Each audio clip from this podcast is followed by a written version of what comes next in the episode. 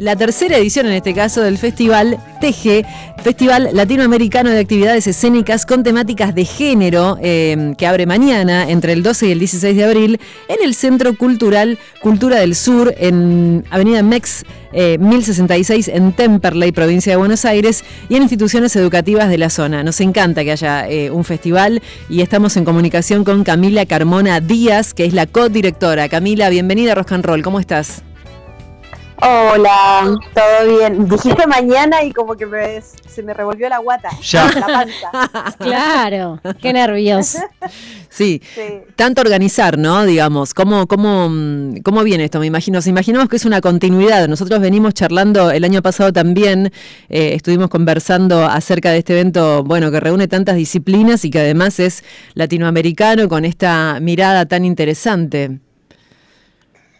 Sí, este año tenemos obras de distintos lugares de Latinoamérica. Estamos contentas porque cada vez vamos generando más redes y nuevas alianzas, conociendo el trabajo de nuevas artistas y creadoras eh, de otras fronteras también, así que eso lo hace re lindo. Este año tenemos México, Perú, Colombia, Brasil, eh, Chile y Argentina.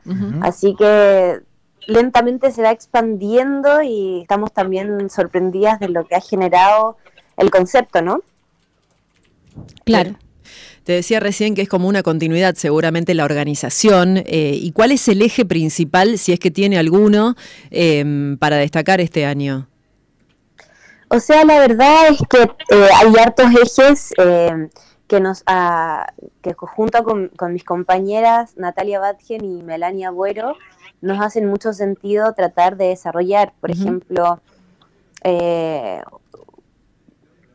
tratar de eh, resaltar y visibilizar a artistas creadoras, mujeres y disidencias por una parte, como bien eh, lo sitúa un poco el, nombre del festival, obviamente las temáticas de género, que sea latinoamericano, levantar a obras de trayectoria y emergentes también, obras en teatro de forma presencial, eh, también virtuales de forma gratuita para ah. un poco esto romper las fronteras y visibilizar el trabajo de las compañeras en otros lugares. Eh, obras callejeras también y en, esta versión estamos innovando y experimentando también en lugares no convencionales, instituciones eh, educativas y terciarias, llevando tres obras ahí que empezamos mañana tempra, eh, funciones.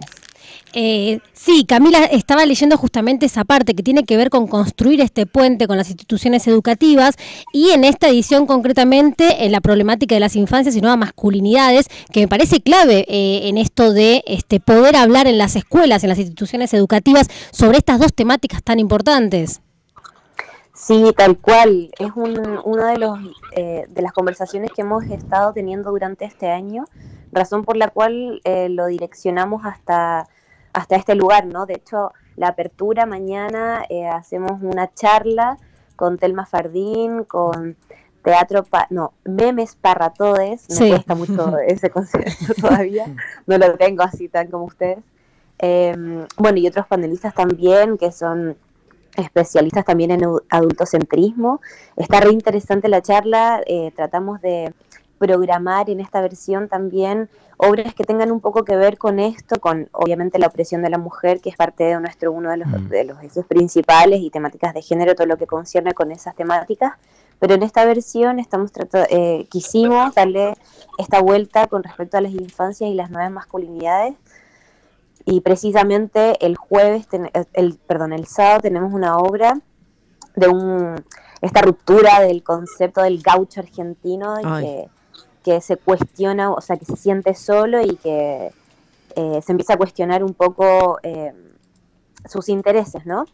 Eh, por, por, ser queer. Entonces, como toda esta opresión de, del ser hombre en un contexto de gaucho y bueno, como es súper, hiper violento eso. Camila, eh, buenos días, Lautaro te saluda. Em, ¿Es referencia eh, argentina en relación a mm, el movimiento feminista, lo que ha logrado la Marea Verde para Chile y cómo se encuentra Chile en este momento en relación a, al feminismo y a los avances? O sea, por supuesto que es un referente. El movimiento que se generó acá y cómo se fue propagando, eh, no solamente en Argentina y en Latinoamérica y afuera, es para nosotras una referencia. Para mí, por lo menos, mm. sin duda lo es. O sea, esta es una coproducción chilena-argentina precisamente porque, eh, bueno, yo estudié acá, eh, mis compañeras son colegas y hay algo que no pude como soltar y que me hace mucho sentido permanecer y, estar en este, en este contexto y en este movimiento, en este festival, digamos. Eh, para nosotras es como en Chile, yo creo que eh, sin duda el movimiento feminista es, muy, ustedes son una referencia, pero eh, también en, Chile están sucediendo mm. otros hitos que no dejan de ser importantes que tienen que ver con todo este movimiento eh, del cuestionamiento de la Constitución. Entonces, este movimiento que tiene que ver con el levantamiento del 18 de octubre, que es muy, eh, no solamente es como, o sea, bueno, súper revolucionario, pero por otra parte, como que saca a flote un montón de gente eh, que estuvo oprimida en silencio durante muchos años. Obviamente, en el 2011 hubo un movimiento pingüino importante como de los estudiantes, pero en este 2019 explotó y empezaron a, salir a flote no solamente eh, el cuestionamiento, o sea, el, movimiento eh, feminista eh, se empieza a establecer como la necesidad de la legalidad del aborto, entre otras cosas, sino que además esto es sostenido y en un contexto que tiene que ver con cambiar la nueva constitución. Entonces, a partir del el cuestionamiento a la constitución, empiezan a surgir como los nuevos planteamientos que como sociedad, como, como nueva sociedad que eh, se estaban eh, deseando. Camila, vos sabés que recién te escuchaba decir esto de, mm, cuestionar o de empezar a mirar y a deconstruir esta mirada adultocentrista que tenemos eh, para acompañar a las infancias, sobre todo, y me parece que es una deuda muy pendiente y es una responsabilidad de todos también, ¿no? Digamos, de todos los adultos que hemos em, crecido y que hemos sido parte de, esta cultura justamente, tener esa mirada es, me alegra muchísimo que lo hayas mencionado porque es algo que no tiene mucha difusión. Me parece que estamos en los comienzos, ¿no? Sí, tal cual. Para nosotros también hay grandes incógnitas. De hecho, precisamente por eso es como una necesidad de, plantearlo, de conversarlo, de generar espacios de de, compartir, básicamente donde podamos eh, empezar a instalar, o sea, continuar con estas conversaciones que son precisamente súper esenciales para empezar a criar estas nuevas hmm. masculinidades. Exacto. Dos de, las eh, de las como directoras o codirectoras del festival Somos Madres, entonces como que igual nos atraviesa un montón y muchas partes de gente del equipo también lo es. Entonces, eh, hablemos sí de feminismo, hablemos sí de temáticas de género, pero por supuesto hablemos de cómo eh, criamos a estos, a estos niños. Sí, y ahora con lo de Dalai Lama... No, bueno, hoy lo comentábamos justo. sí. Sí, muy chocante. Sí. Está como muy preciso como para hablarlo justamente de lo que significa ¿no? el, abuso. Cuando hmm. uno dice abuso, se imagina una situación horrible, eh, pero que tiene que ver siempre con, lo sexual o con el sometimiento. Y esta es una forma de sometimiento delante de los ojos del mundo, eh, con una impunidad total, que digo, eh, decíamos justamente más temprano, bueno, si pasa esto, también hay un camino para que suceda esto, ¿no? Más allá del personaje, de, toda la mirada social que hemos permitido que, digamos, varias cosas, varias barreras eh, que, se han, que se han atravesado para llegar a este punto. Claro, y el no cuestionamiento dentro de un contexto como ese, o sea, como que el silencio otorga finalmente. Sí. Y en un, o sea, está Dalai Lama, que es una eminencia, que tiene lugar jerárquico, o sea, como un endiosamiento y de pronto, claro, viene y le exige a un niño esto, la acción del niño es inmediatamente como retraerse además y de pronto como que eh, la gente lo avala igual, estando en un contexto, es incuestionado ahí.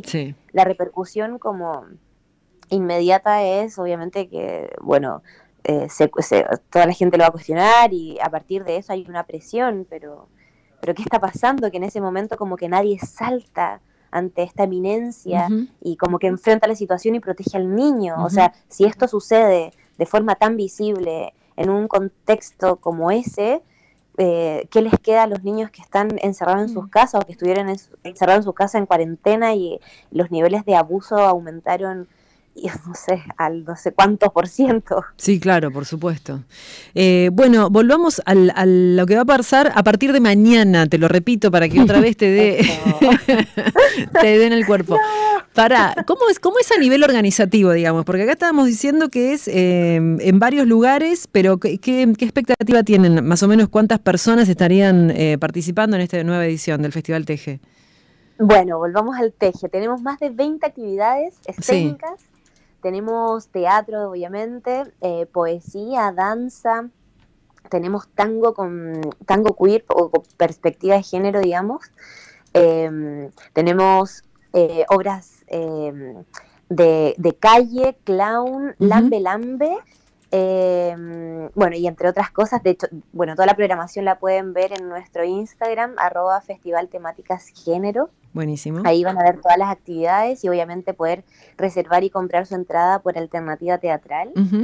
Em, así que se viene eh, súper completo, lo hacemos en, Cultura del Sur, ahí como dijiste, en Temperley, porque también uno de nuestros objetivos es descentralizar el arte. Buenísimo. Y empezar a em, instalar un poco más el teatro en, en zona sur, en un lugar donde está como más eh, arraigado el, la música, el circo y queremos super mega instalar en este hermoso matriarcado que es Cultura del Sur Em, el teatro. Buenísimo, buenísimo, Camila. Bueno, em, felicitaciones, eh, que tengan un éxito, o sea, total, como, como viene sucediendo hasta ahora, y por supuesto que siempre estamos acompañando desde Nacional Rock em, en el momento del festival y a lo largo del año con todos estos temas interesantes, por supuesto que están siempre invitados a este programa.